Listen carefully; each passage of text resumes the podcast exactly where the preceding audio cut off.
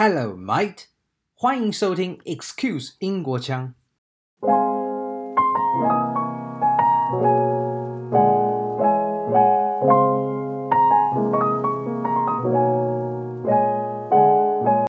Hello，今天我要分享的是我在台湾观察到常犯的英文错误。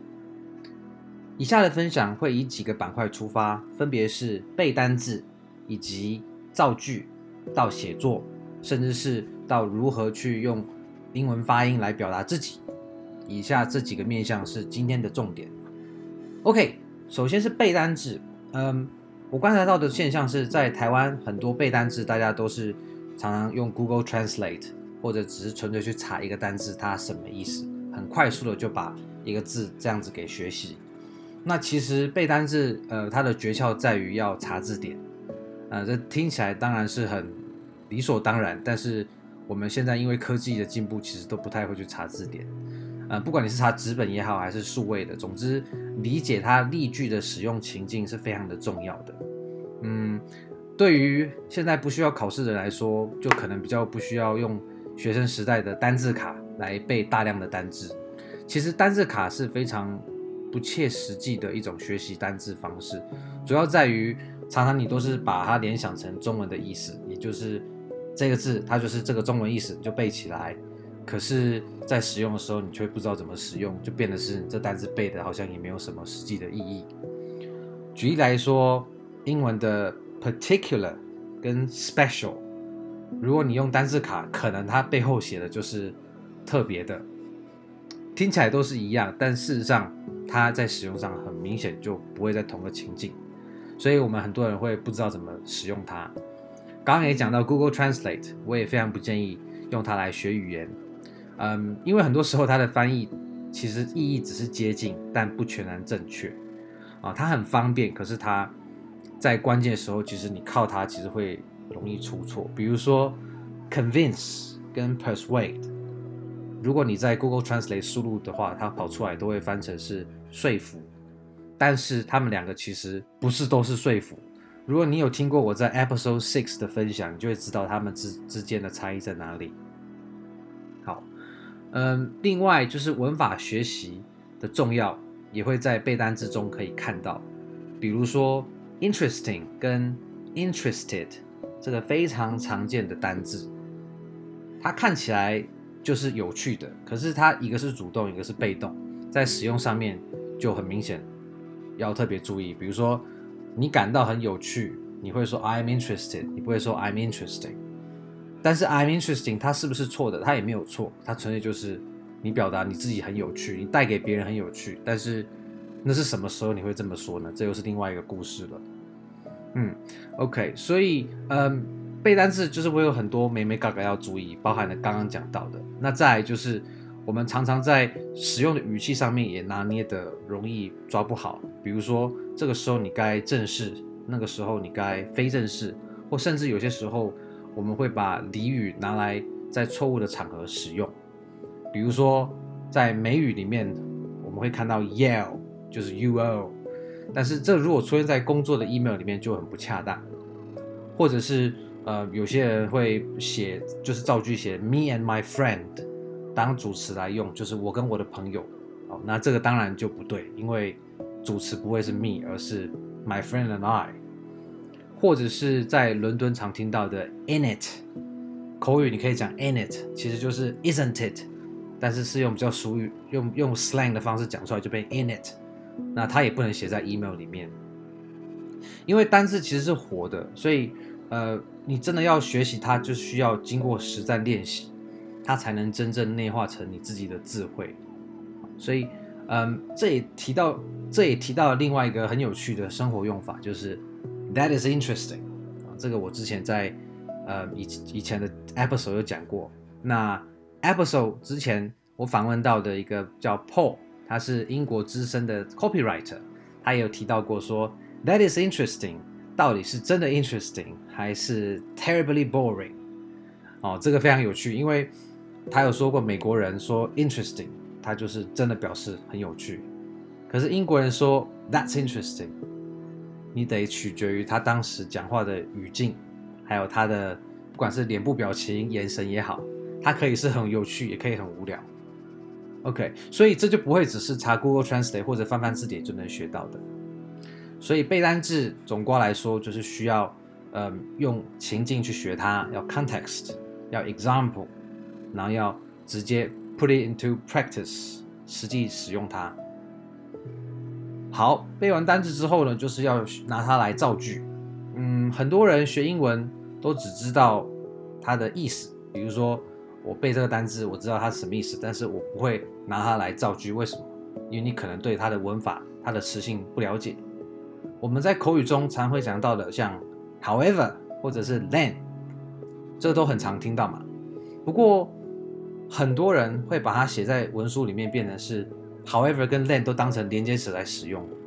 然而跟然后其实听起来可以用连接词，可是它在英语里面它是副词，所以它必须要搭配连接词才可以连接句子，要不然就是你要另起一个新的句子。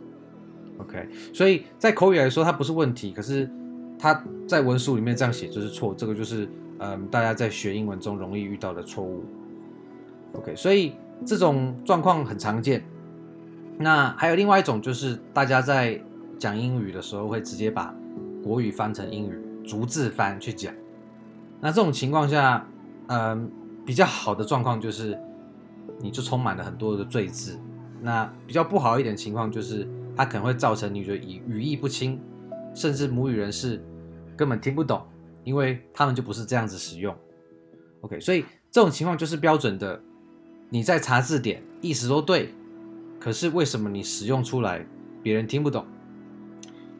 所以这种状况就是要借由不断的接触母语人士的使用，还有查字典来改善，来慢慢的去调整自己的英文，能够符合真实世界使用的方式。另外还有一个很老掉牙的提醒，就是大家当然知道，可是在使用上面就很容易出错，就是主词跟动词要一致，时态也要特别的注意。因为很多时候，如果我们把句子慢慢的变得很长，比如说你在叙事不止一个角色，或者说，嗯，他在什么时候做了什么事，他在什么时候又做了什么事的时候，因为你的句子变长，所以你的动词你就没有跟着时态来改变，或者说你该加 s 就没加 s，那这都会影响听者或者是读者对于你表达的了解。所以记住一句话：You are what you write。那。简单来讲，如果你问我说怎么样提升英文写作的能力，嗯，Excuse 英国腔在第二十八集 Episode Twenty Eight，我有专访，刚刚提到这个英国资深的文案，他是专门在帮荷兰的很多公司，甚至是全世界很多公司提供英文的协助。他在访谈中很大方的跟大家分享如何提升写作的能力。那有关细节就再去听 Episode Twenty Six 喽。好。讲完了，大家在台湾状况比较不会去啊、比较在乎的就是写作啊跟背单词。但是现在要聊的是，其实还蛮重要，但是却被忽略的，也就是发音跟表达。嗯，台湾的体系就是追求考试，那成年人也许被职场告诉说，哦，你要去考个多益，你要把嗯，你要答对几题选择题，你才能通过标准。但是往往忽略的是你怎么样。好好的用口口语来表达你自己，好，这个就是现在比较重要的。因为进入职场，如果你需要接触到的是台湾人以外，那你很容易会使用到英语。OK，所以，嗯，像现在这种情况下，那我们要怎么样改善我们的发音呢？OK，那就是当然，如果你很 lucky，你有机会可以跟母语人士来练习或者去上课，那当然太棒了。那退一步。你至少还可以听线上的字典的发音，或者是你有一本纸本的字典，啊，那它可以查音标哦。这边讲到很重要的一点就是学音标很重要，因为如果你没有学音标，其实你常英语只能是印象别人怎么讲，但重点是很多时候你听到的人他的讲的也不见得是对的。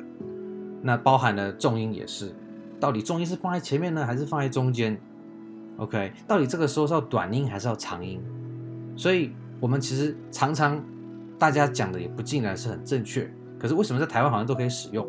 那就是因为大家都听得懂，可是它又不是那么的正确，老外听不懂。但关键是老外听不懂的话，这个英语还算是英语吗？这就见仁见智了。比如说，我举个例子，像嗯，工作的 work，如果你是念成 walk，很多人可能会觉得 o 啊就会比较发 o 的音，那就会变成走路 walk，因为它听起来就会比较像 walk，但事实上你在音标你就很明显看到它是念 work。语言是活的，所以你必须要经由求它的证据，也就是它的音标，才知道它到底是该它依据什么，然后再加上在生活中大家是怎么使用它的。因为也许生活中会有一些变异啊，比如说我举个最常听到的例子，really，真的吗？它的音标就是标成 really，可是你仔细听哦，在生活中你可能会听到有人说，oh really？跟 Oh really？那你看它明显它的重音不一样，那它可以说随着它的场景跟语调来决定它到底表达的意思是哦真的吗？还是哦是哦？这就跟台湾一样，我们会说是哦是哦，这两种你可以知道讲的人他代表的是什么样子的态度。那至于你要去怎么样去改善这个呢？那当然就是要多听、多接触啊。Excuse 英国腔有很多集都有跟世界各国人士的访谈，它都可以是你学习的教材。好了，那除了上面提到的这些观察，你还知道哪些常见的错误吗？欢迎留言让我知道。